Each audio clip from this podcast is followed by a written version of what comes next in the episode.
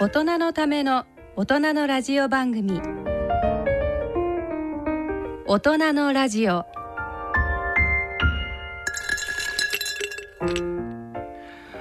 ご機嫌いかがでしょうか？安倍健人です。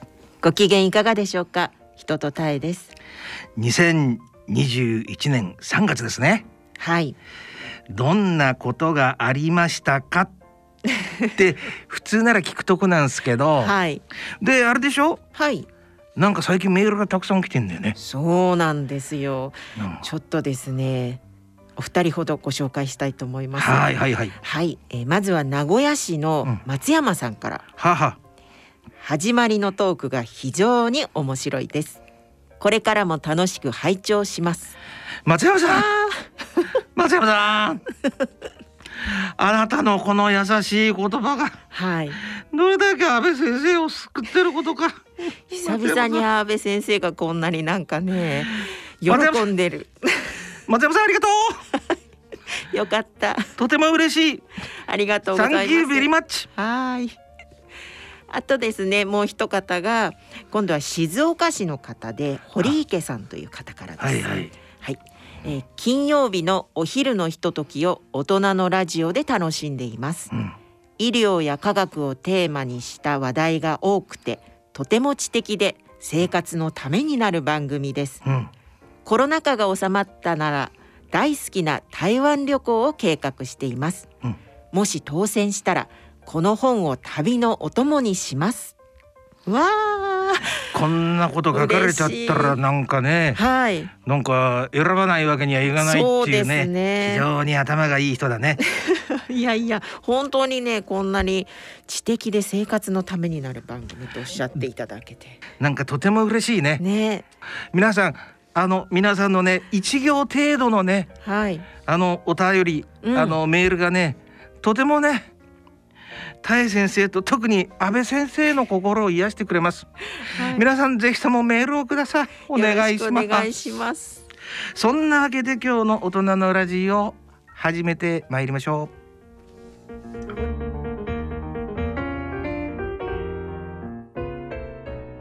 大人のための大人のラジオ。この番組は野村証券ほか各社の提供でお送りします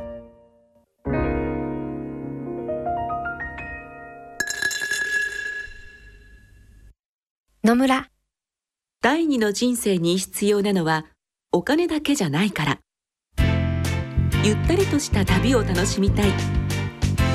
健康はもちろん若々しさもまだまだ保ちたい。住まいをもっと快適にしたり相続のこととかもしもの時のことも考えておきたい。セカンドライフのために知りたいことってたくさんありますよね。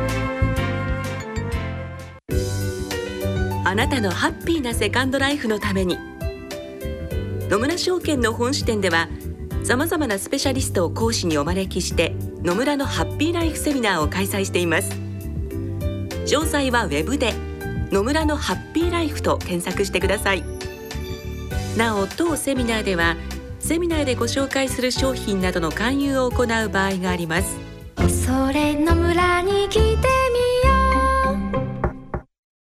大人のラジオ。う健康歯科のコーナーです、えー、歯科医師の人と田江先生に歯と健康についてお話しいただきます。このコーナーとてもねなんか人気コーナーになってね。そうなんですか？うん。なんかやっぱりないもんね。うんなんか歯のこと聞けるってね。はい、うん、で、えーとりあえずね、えーえーリスナーの方からのおはがきをおはがきっていうかメールを紹介させていただきます。はいまずは神奈川県海老名市の方からですね。はいいつも楽しく拝聴しています。えー健康歯科について質問です。歯周病を主な原因とする歯茎が下がる現象は一旦減ってしまった歯茎は戻らないんでしょうか？歯周病予防はよく耳にするのですが一旦減ってしまった後がわからないのでっていうね、はい。女性の方からですね。うんうん。まあ歯茎が下がるっていうぐらいだからまああーあーまあ中高年の方なんだろうと思いますけども。そうですね。まあ歯周病もね気にされてるからおそらくそうだと思うんですけど、どうなんだろう一旦こう下がっちゃいますよね歯茎って。そうなんですね。やっぱりあの歯の隙間がなんとなく空いてきたものが挟まりやすくなったっていうのはやはり年齢とともにうん。あの、まあ、悩みとして多く出てくるものなんですけれども、うん。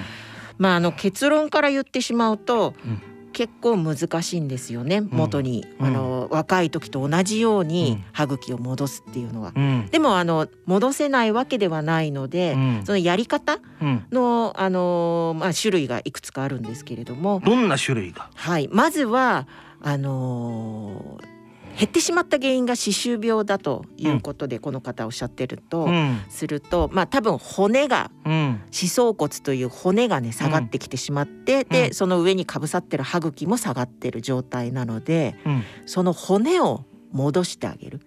骨を作る。歯が下がってきちゃってって上の歯のことを言ってごめんなさい。歯茎が下がってきちゃう。歯茎が下がってきて、ううん。まず歯があってそれを支えてる骨が下にありますよね、はいはいはい。でその骨の上に歯茎がこう乗っかってるような状況なんですけど歯周病っていうのはその、えー歯を支えてる骨がうん。吸収されてどんどん下にあのなくなっていってしまうんですね。あそうなの？はい。なのでそうするとその骨が下がっていった分歯茎もそれにくっついてどんどんどんどん下がっていってしまう。なんで骨は下がっちゃうの、骨は結局その歯周病菌によってうん、まあ簡単に言うと溶かされちゃうような状態。はあ、もちろんそれに伴ってその歯茎がまあ炎症を起こしてブヨブヨになって血が出るとかそういう症状としては出てくるんですけれども、まあ大元を治すためにはその歯茎よりもその中の骨あ、うん。減ってしまった骨を、えーまあ骨移植だったりだとかその骨を再生してあげるようなそういう再生治療みたいなものもありますからなんか。えらいだけど大きなちょっ話になとっちゃうね。聞いていくとなんかねおどろおどろした感じで怖いんですけれどもまああの簡単に言えば歯茎ピッと切って中に骨をグッと作って上にまたパッと。はいかぶせるような感じ。でも骨ができるのにやはり半年とかそういう長い時間がかかるのでちょっとこう気長に構えていただいてまあ、コツコツと骨をこう作り上げていってでその歯茎も戻してあげるねえねえその言ってみたら今太先生が言われたのはなんかこうこうちょっとなんかピッと切って なんか種をちょっと植えてちょっと上つ次のなんか芽が出るまで待ちましょうみたいな話でしょ？も うまさにそんな感じですね。それ何を植え込むんですか？えっと埋め込むものとしては、うん。えー例えばその骨の再生を促すような、そういうもうあのできてるんですよね。あの薬みたいなのが。だからそれゲル状になってるんですけどそれをこう開いた中にこう注入していってあげてでまた蓋をしてしばらく待つとそこに、えー骨の骨芽細胞っていうのができていってその歯槽骨ができていく。ああでもそれ話わかりますよね。そうすると、うん。歯歯のところの骨が上がれば、うん。そこの上に乗っかってる歯歯茎も自然と上がるわけだ。はい、だけどきっと太先生の場合には、うん。あーご家庭を訪問されて、はい、えー歯を見てあげますよね。うんうん。と例えばほら他のなんかここは虫歯なんだけどっていうので、あと先生ついでになんですけど最近歯茎が下がっちゃって、うん特に血とかも出てないけど歯茎下がってる人いますよね。はい。はい。そういう相談も受けたりしますよね。ぜそうですね。絶対。そうするとなんてアドバイスされるの？歯茎が下がる原因、まあ、うんこの方は歯周病って言ってるんですけど、うん。実は他にも23あって、うん。まあ、例えば、えー一番大きいのはその歯磨き間違った歯磨きの仕方。ああのすっごい力入れて一生懸命ガシガシやった結果ー。歯茎が傷ついちゃってあそういう下がってくるとか。ああとは歯ぎしりやっぱりそれも過度なそう力が加わってるからあ歯茎が退縮したりとかああとは矯正とかをしてる方。そういう方もその歯をやっぱり力を加えて無理くり動かすためにそれで歯茎が少し下がってくるっていうのもあるんですよね。どれにも共通しているのはやっぱりうん。不自然な力がかかってるってことだね,、そうですね。磨く時もそう歯の矯正もそう。はい。あともう一つ何でしたっけ？歯ぎしり。歯ぎしりうん。でもねタイ先生が言ってることはね本当に当たってて、うん。最近歯ぎしりのおかげでね、うん。なんか冷たいものが染みるようになってきたからら皆さんねあのリスナーのあなた、はい。聞いてますか？タイ先生の話は本当です、うん。いやでもねそんな安倍先生みたいな、うん。あの方含めてまうん。あその歯周病じゃない形でうん。なってしまった方にはその骨をどうこうっていうのをピッて切ってパッととかってそちょっとそういうのではなくて、うんうん。今よく言うあの、まあ、ちょっとプチ整形に近いんですけれども、うん。ヒアルロン酸って安倍先生聞いたことあります、はいはいはい。はいコラーゲンたっぷりのそのはいはいプリプリっとしたイメージなんですけれども、ええ。それを歯茎うん。に注射をするとそこの歯茎が、まあ、またプルンとこうよく盛り上がってきて、まあその隙間を埋めるような形になるっていうやり方もあるんですね。れはうん、でもおー想像するに一度じゃなくてなんか定期的にやんなきゃダメそうですよね。すごい鋭いですね。うんそうなんです。あの何回かやるのと、あとうんまあ人体に害がないっていう分吸収されていっちゃうので、はいはいまあ要するにその気になるんだったらば一回やり始めたらもうずっとやり続ける覚悟。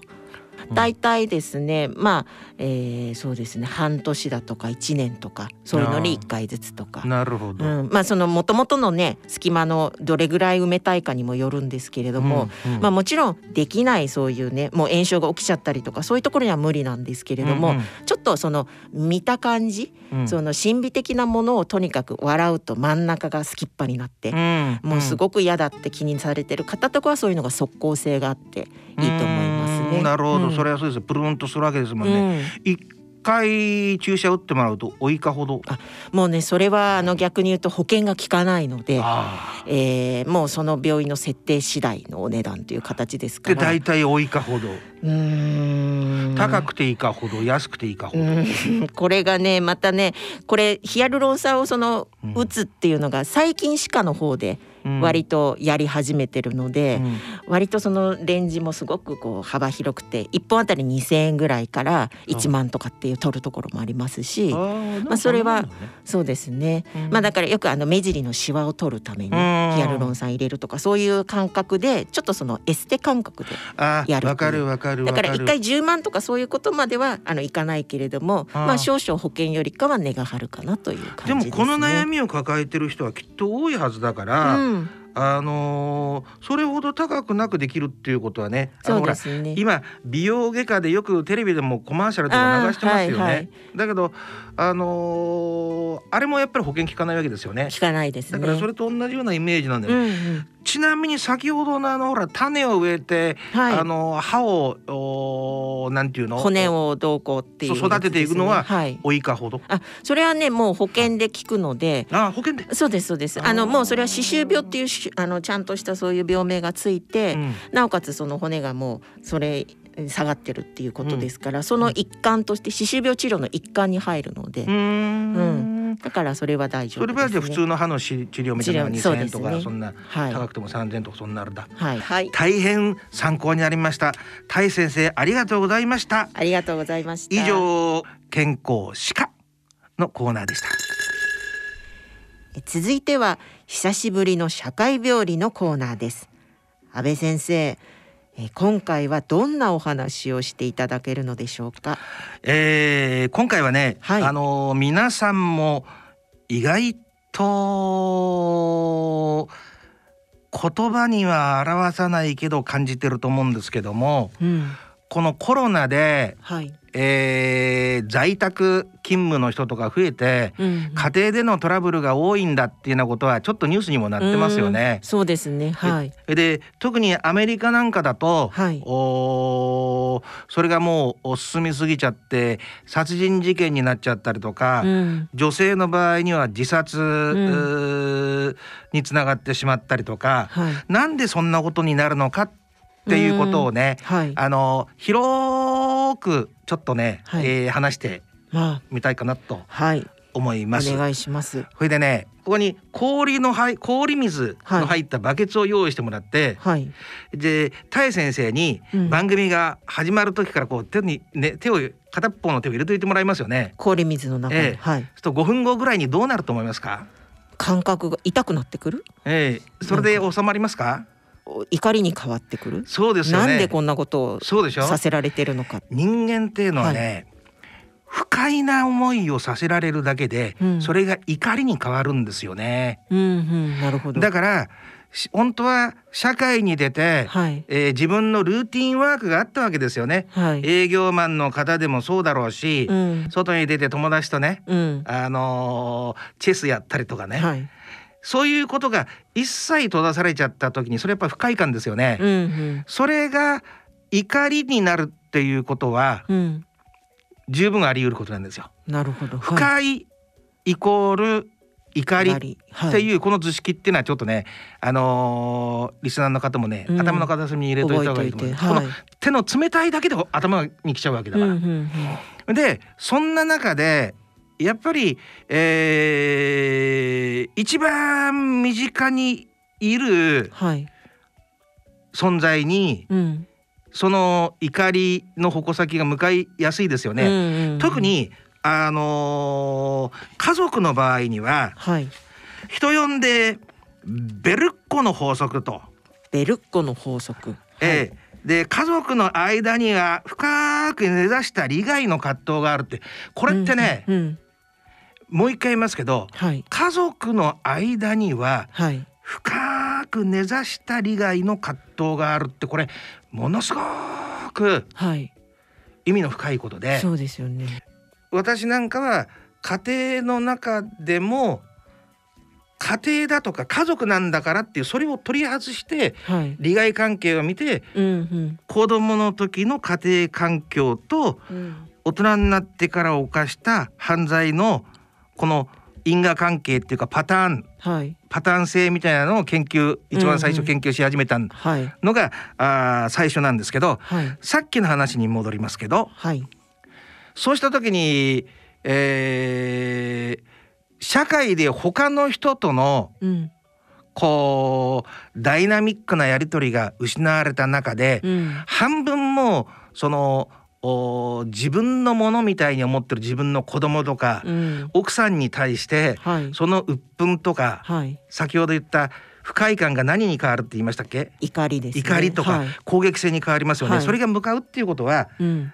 至極このコロナ禍ではあって当然のことうん。って言える。と思うんですよね。はい。じゃあなんで、えー男性の場合には殺人に向かって女性の場合にはあー自殺に向かうんかって、はいこれはねあの女性の方が、うん、英語で言うとエクストラバートうん。エクストラって外に向かうってことですけど、うんあとイントロバートって言って内向性外向性っていうのがあるんですよね。で、えー一般論ですけどはい。女性は内向型が多いうんうん。強いって言うんですよね。はいやっぱりほら怒りはどっちどこかに向かわざるを得ないわけ。うんうんうんそのまんまう空中浮遊してるわけいかないんですよ。はい。だからいじめになったりとかうんうん暴力になったりとか殺人事件につながったりとかしますけど、女性の女性の場合にはその怒りが自分に向いちゃう場合もあるわけ、はいはい。よくリストカットとかしたりしますよね、うんうんうんあれっていうのもその怒りの矛先が自分に向いた場合での症状だっていうことなんですようね、んうん。だからまあもう一回簡単に言い,、うん。言い直しますとはい。コロナっていう状況で、はい。社会的動物である人間がその社会性を大きくうん。特に直接的うん。社会的接触を断たれてしまった状況になった時に不快感を抱いてうん。その不快感が攻撃性に変わってはい。男性の場合にはそれが外うんの存在に向かいやすいから家族にはい。直接接触する家族に向かってるけども女性の場合にはそれをそれが自分に向いてるっていうのが基本的な解説うん。になると思うんですけど、なるほど。何。か大さん的にはご質問がございますか？はい。あのー今の話聞いてるとそうなると、うん社会的な生活、うんまあいわゆるコロナ前のうんノーマルな生活っていうのはものすごくその人間のバランスを保つのにはとても大切なものだったっていうことが分かったんですけれども。そうですよね、うー私ほらアメリカのおー共和国な犯罪を犯した人たちとはい。やり取りしてますよね、うん。刑務所の中にいてうん。必ずやっぱりねやられちゃうのはどういう人だと思います？やっぱり弱い人というか。どういう人が弱い人、うん。内向き先ほど言ってたようんでもう一歩言うとはい。これがやっぱりね刑務所の中ではい一匹狼っていうのは存在しえないんですよね基本的には。あそうなんですね。どっかのグループに属してないと、はい。ね周りでこう囲まれちゃえば。絶対に勝てないですよね。はいだから基本的にはどっかのギャングに入るか、いや自分はその宗教の道を選びましたからって言って、はいはい言ってみたらこのおそういうターゲットから意図的に外してもらうかとか、うんは一匹狼っていうのは一番狙われやすいんですよね。やっぱり刑務所の中でもそういう村社会っていうかそういう社会が出来上がっていってそうそうそうそのそう中ではい。お刑務所っていうのはあー社会の要所要所をね、うん。え強調したあー縮図だって、うんうん。あのー言った今社会学者っていうかな、うんあの方がいるんですけども、このコロナの中ではい。刑務所って何か一旦ことがあると、うん。いつでもなんかストレスを抱えてますよね。うん。だから必ず人種のグループでうん庭ヤードって言うんですけど、うん。庭の使い方の位置も決まってるわけ。そのここは白人のどうん。なんとかのグループ、ここははい黒人のなんとかのグループって、はい。それを超えた時には問答無用で何かが起きるんです刺されてしまうっていうね。はい。だからそう考えるとストレスっていうものがうん。いかに人間を他と敵対させてしまいやすいかとか、うんうん。えー人に向かって攻撃的にしやすいかとか。はいはい。なんでちょっと発展なんですけども、はい。我々が話してないといけないのはテレビでは全然取り上げないんですけど BLM ってあったのご存知ですか？BLM ブラック・ライブズ・マターって言ったら聞いたことあるんですよね。はい。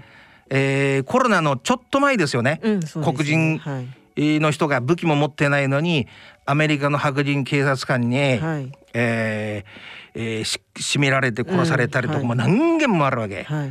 そのすぐ後に、あの日本だと報じないんですけど、えーハッシュタグカレンって言って、ハッシュタグってあのシャープのサインのことを,、はい。ハッシュタグって言うんですけど、でカレンって言って、えー白人の女性があのもう弱い自分の弱さをうんうん。わざと売り物にして警察に電話して、うん。あ今黒人の人に襲われようとしてるんですって嘘をついて、うんうん。ただその黒人の人は犬をその女性が散歩させて紐をつけないで散歩させてたから、悪いけど俺は野鳥を見てる見に来てるから、はい。紐つけてルールになってるからしてくんないかって言ったらそれが気に入らねえから、ではいはい。警察官がき昔ならば来れば当然どっちの味方になるかって言ったら。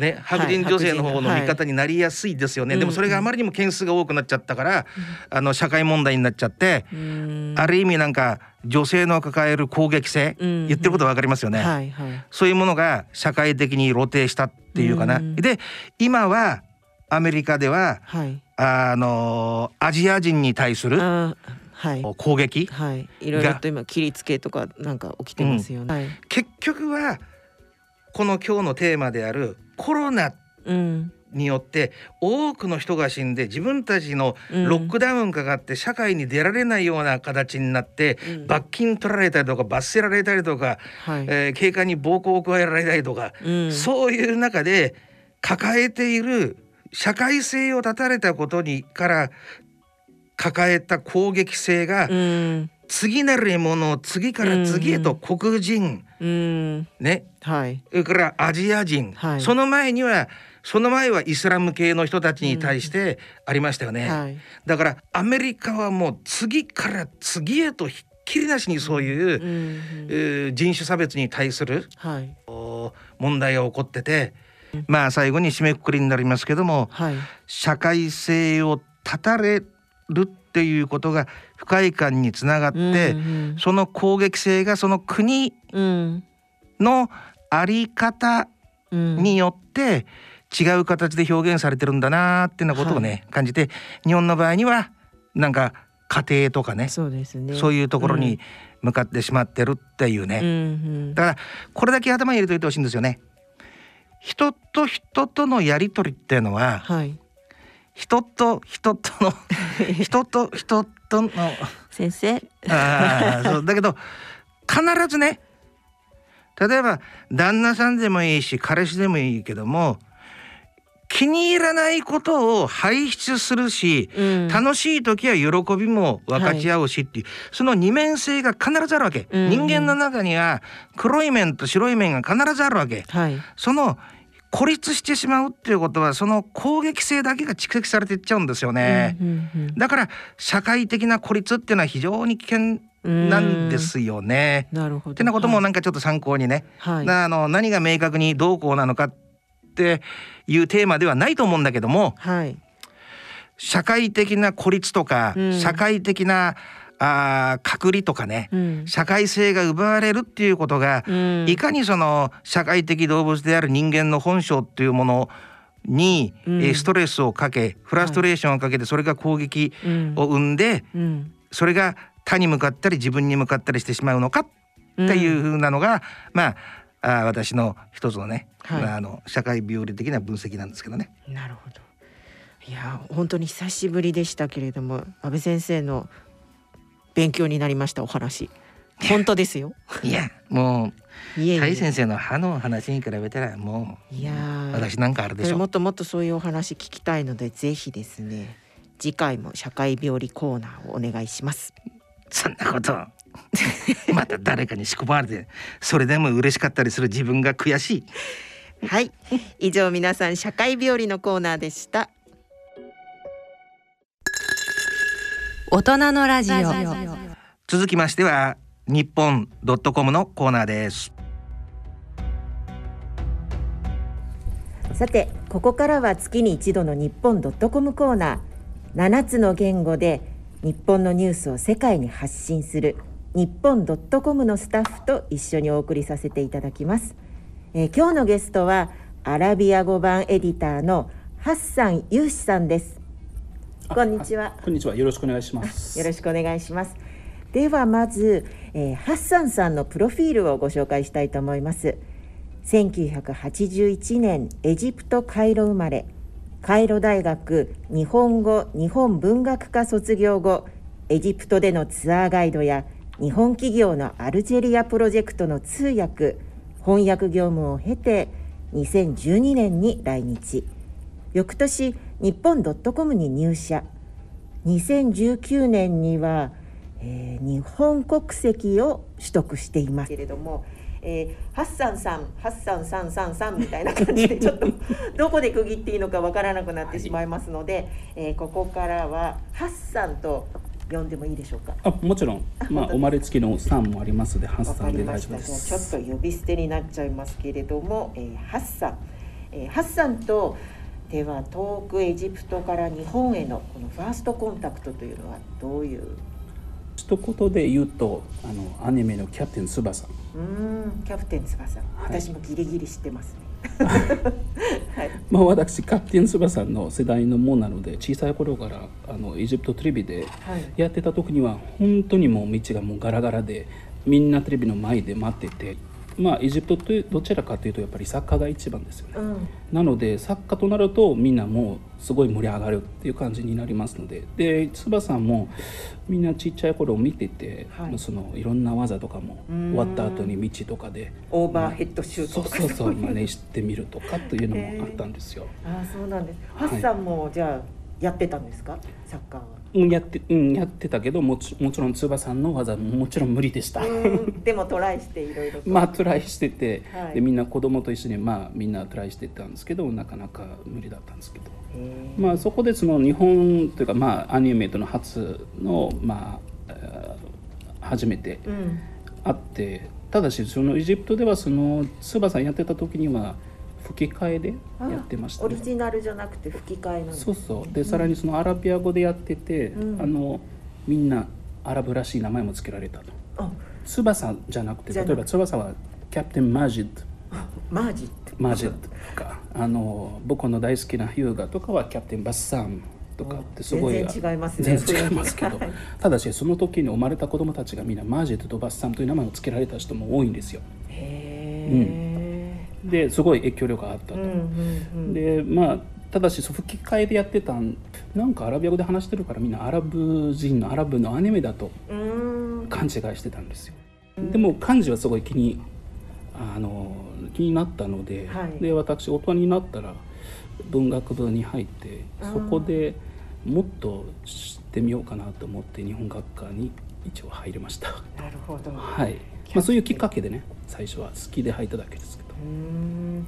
じゃあそのキャプテン翼がきっかけでなんとカイロ大学の日本語日本文学科に進んだハッサンですけれども、えーでもあれですか日本語のその学科に進んだ後はどんな感じで勉強をしていたんですか？まあ1年生の時はやっぱり「あいうえお」からスタートということで、まだ日本語の楽しみとかで日本語のうーまあ、日本語話せないしまだ何もわからないのですごい、まあ、落ち込んでた日々もよくあったんですけど、まあ、2年生の頃たまたま偶然にはエジプトに来てた留学生はい。関西人えー。にはあのアラビア語勉強しに勉強しに来てたわけですよ。うんうんでそれであの、まあ、彼から「どうですかハッサンあの一緒にアラビア語と日本語を教え合いましょうか」って言われて、まあ、週2回ぐらいかな教え合ってたんですけど。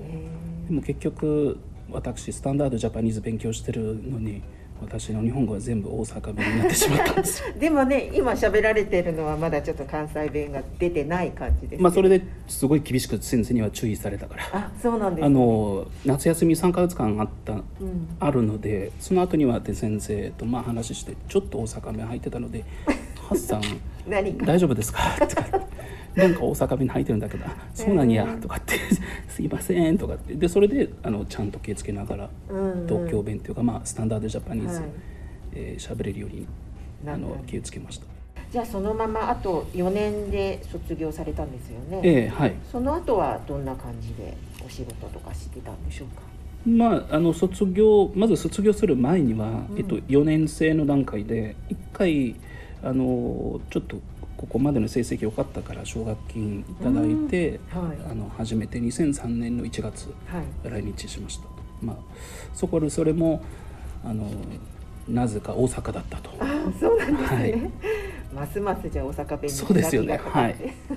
で ねで,、はい。で一回また戻って卒業4年生また4年生で卒業して、うん。その後はまあツアーガイドしたり、うんであと2007年からアルジェリアっていう、はい。まあ、北アフリカにある国にはあの日本の企業、えー大成建設という、まあ、企業にも入社してへもうここで大体3年ーはい。あの翻訳と、まあ、あと通訳としてやってましたが。です、ね、でまた2010年にエジプト戻ってはい。にまたツアーガイドに戻ったんですけど1年ぐらい、で2011年のまたエジプト1月25日革命があって、はい。で完全にあの仕事なくなったし、うん。日本人もいなくなっちゃって、で同じ年には、まあ、日本東震災。うん。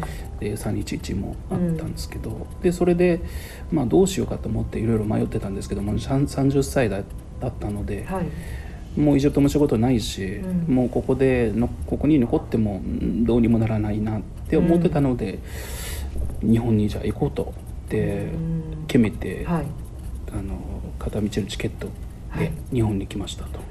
片道のチケット。はい、すごいそれだけの決心をしてあの家族とか反対もちろん反対してた。もちろん。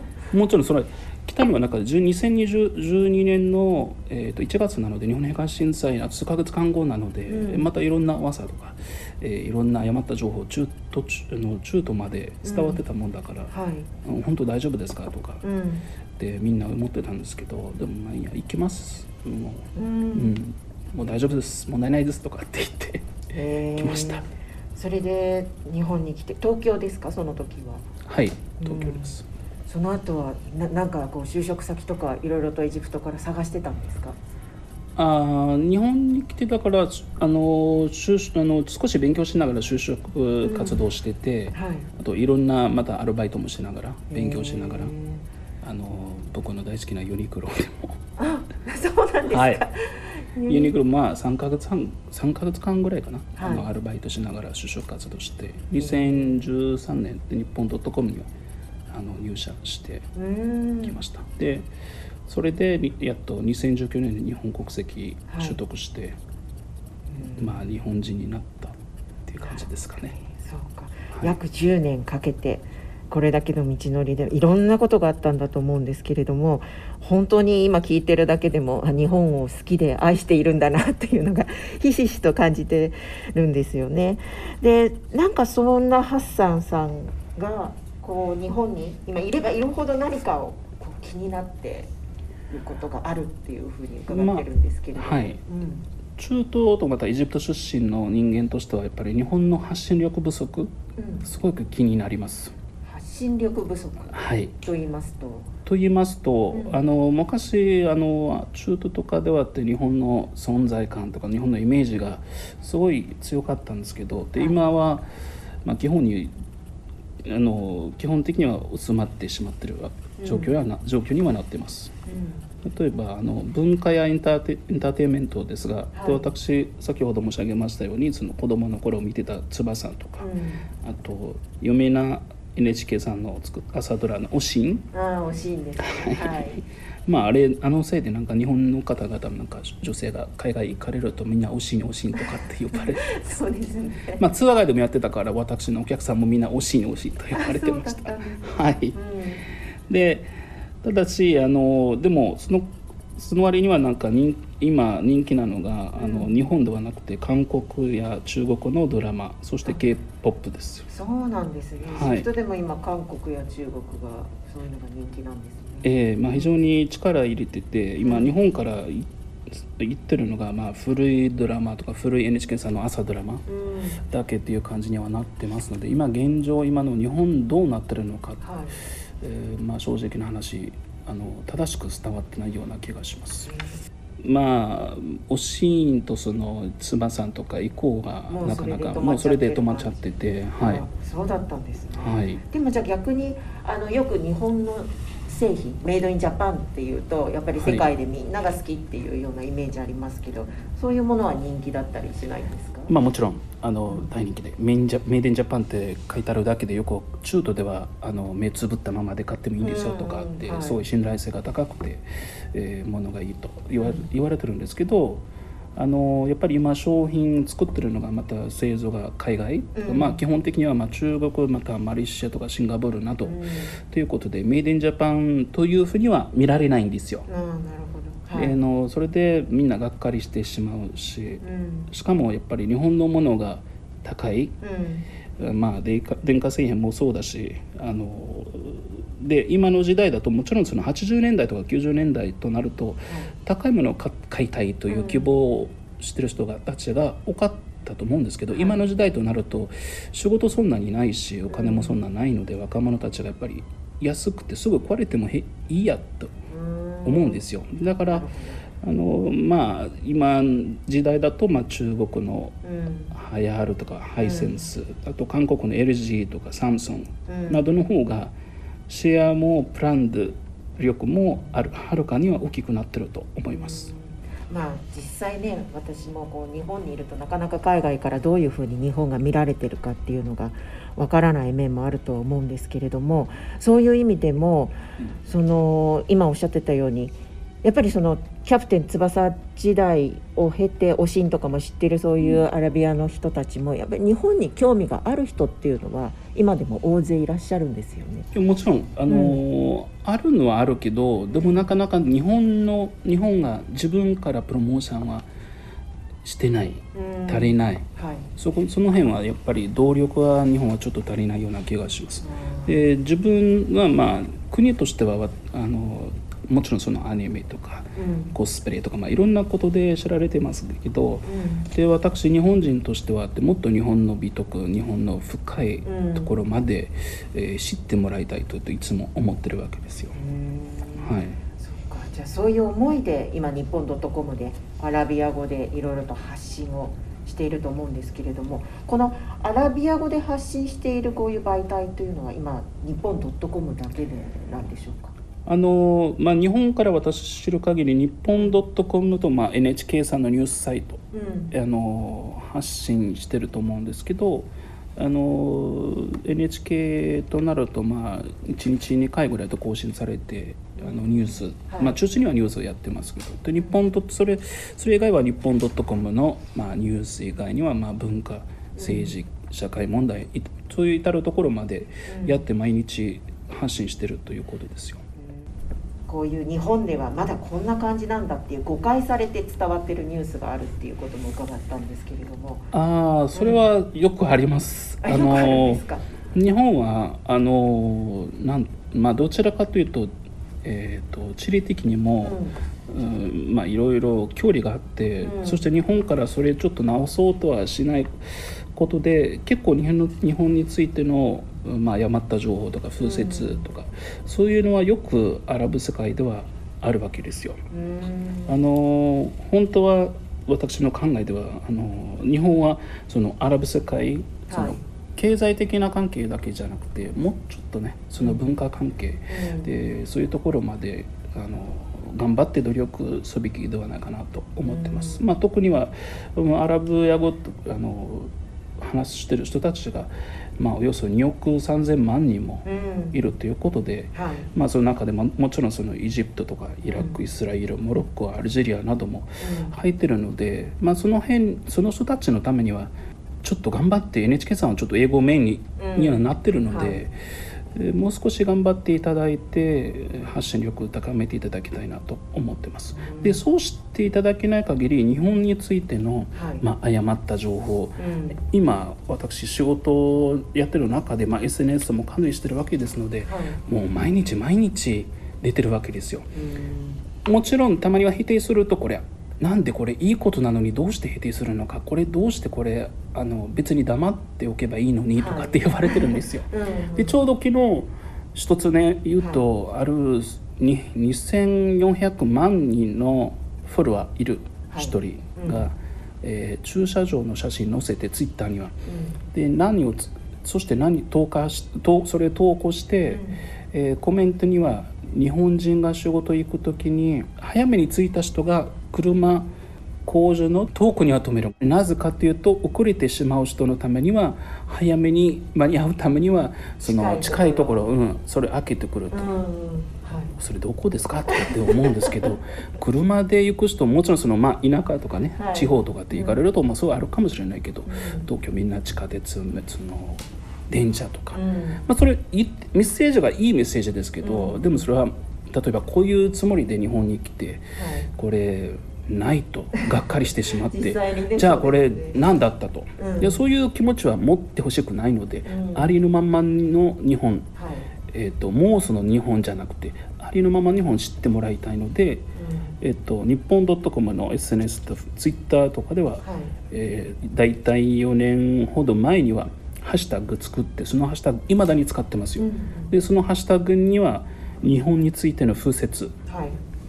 でそのハッシュタグ毎回毎回使って日本にはあについての誤った情報を正確にしてうん。ちゃんと証拠もねはい。つけてはい。出してるわけですよ。それをお一人でやってらっしゃるんですか？はい。すごいですね。いやいやいあのいや本当に誰かが反応しておかないと、あのずっとその誤った情報を人から人へ人から人へ、昔あの SNS ない時代だと、うん。やっぱり新聞とかマガジンとか、まあ、その辺で止まってしまって多分反応しやすいかもしれないけど今 SNS 最近クラブハウスとかも、ね、出てきたし、はい。でどっかでやっぱり止めておかないとブレーキかけないと、うん。あんまり良くないような。はい。うん。そしたら日本のイメージにはすごいダメージ与えてしまったり、また、まあ、たまには面白いのもあるんですけど、うん。特には、まあ、例えば最近自分日本はすごいもう進んでる国だし教育もいい国だから、子供たちが小学校の子供たちが小学生、うん。自分の時計とか、自分のコンピューター壊れても自分で直せると、という一つの誤った情報も みんな信じてますよ。ああそうなんです教科書に出るぐらいもうみんなすごい先生たちとかみんな信じてるわけですよ。あとうん掃除の職員とか掃除やってるね方々とか日本ですごく尊敬されていて給料は日本大臣と同じぐらいとか。そうなんですね。はい。であの日本の電車とか時間も正確なので、ん。えー去年毎年毎年去年はの、えー、と遅れた時間が合計で6秒だけだった。で私毎年否定してで毎年これ去年 去年気になってますけどその6秒になったことはないです。いろいろ調べた上で、うん、それは全くない、はい。そうか。でもね今聞いてると結構皆さんがこう流してるそういう話っていうのは割とその日本を肯定的に皆さん捉えた結果、はい、こうなんとなく膨らまして話してることが多いからそれはそれで嬉しいけれどもでもやっぱり間違ったこととして認識されてしまうのをハッサンが一生懸命。はいえっと、日本という国、うん、まああの私思うには、えっと、多言語でうん、で海外日本について誰が何言ってるのかそれしっかり理解してもらいたい。でさらにしっかりこれ反応すべきだと、うん、これ正しくないから誤った情報だから別に反応しなくていいというやり方もやめてほしい、うん、なるほど、はい、どっかで誰かがこれ反応すべきだと思います、でそこであのやっておかないと本当に止められないしまあその面白い風説から誤ったそういうものがから、で今度非常に重いところまで入ってしまうかもしれないので、だからあんまりそれ私がちょっと置いていけないと思ってます。はい、もうね身振り手振りを使いながら今日本に対するその熱いお話をたくさんしていただいたんですけれどもちょっと私あのちなみに伺いたいんですけれどもハッサンにとってその日本という、まあ、愛すべき国であって日本の国籍も取得されたんですけれどもちょっとその隣の台湾というところについての何かイメージお持ちですか？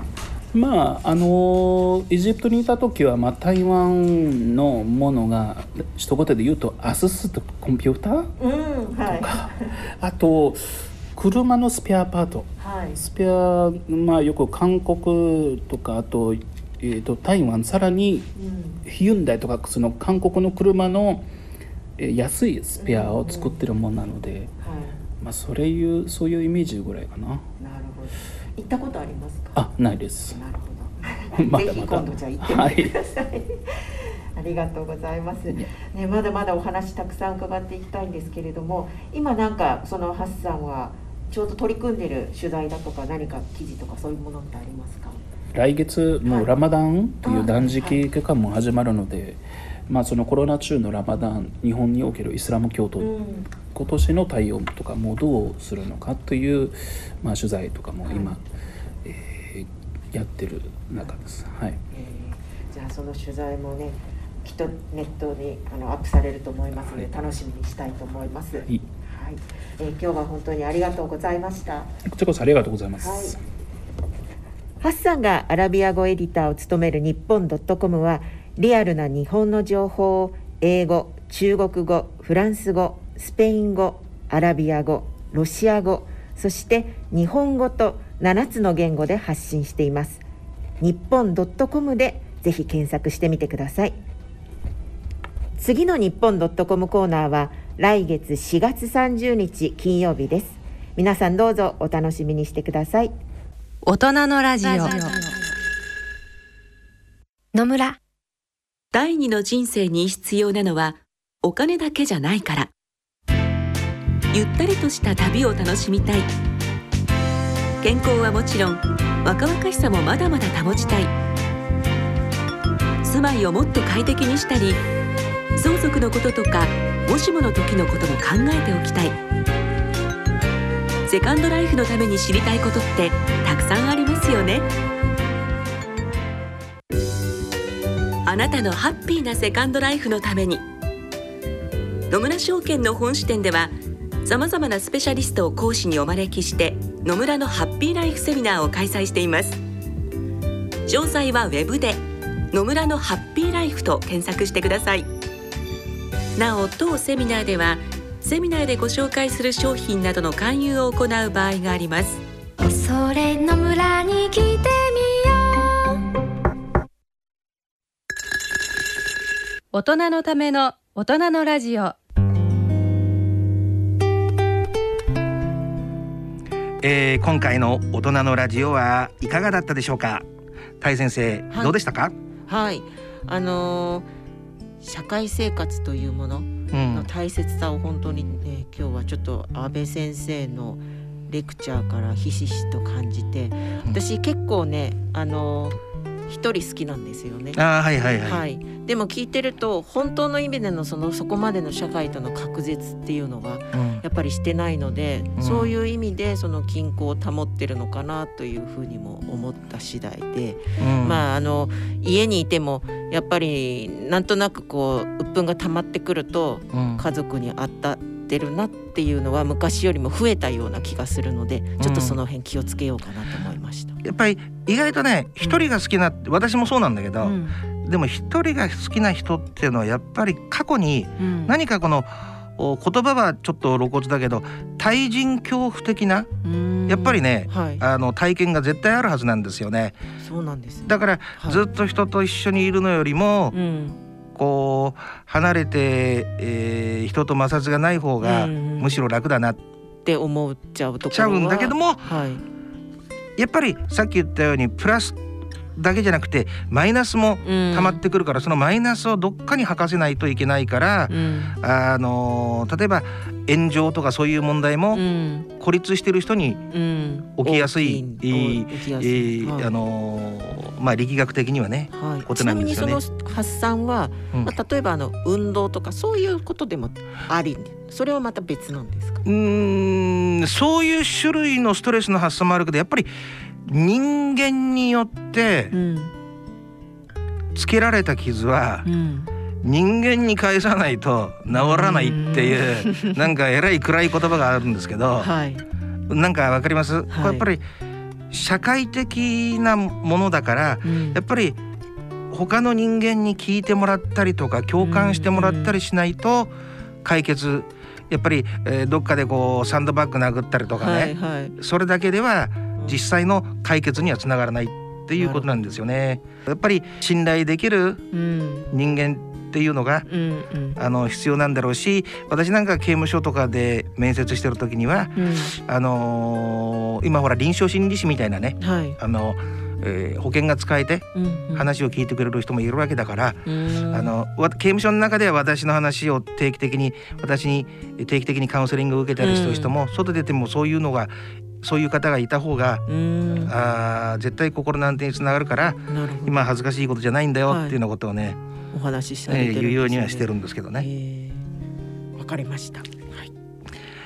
番組では皆様からのご意見ご感想疑問質問曲のリクエストをお待ちしております。大人のラジオの番組ホームページにある番組宛てメール送信欄やもしくはプレゼント応募欄からもご投稿できます。また健康歯科のコーナーでの歯に関する素朴な質問やたえ先生私への質問なんでも結構です。あの個人的にあれですけどこれはなんかものすごく得なコーナーだと思うのであのメールを送るだけで自分のすあの悩んでる答えが返ってくるっていうのはね歯に関してはちょっとあんまりありえないとここしかないんじゃないかと思うので、ぜひともなんか、うん、あのうまくうー活用されてみてください。どしどしお便りをお,、ま、お待ちしております。それではお時間となりました。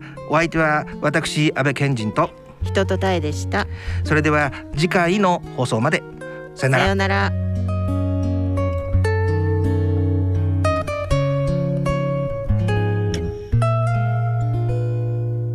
大人のための大人のラジオこの番組は野村証券ほか各社の提供でお送りしました。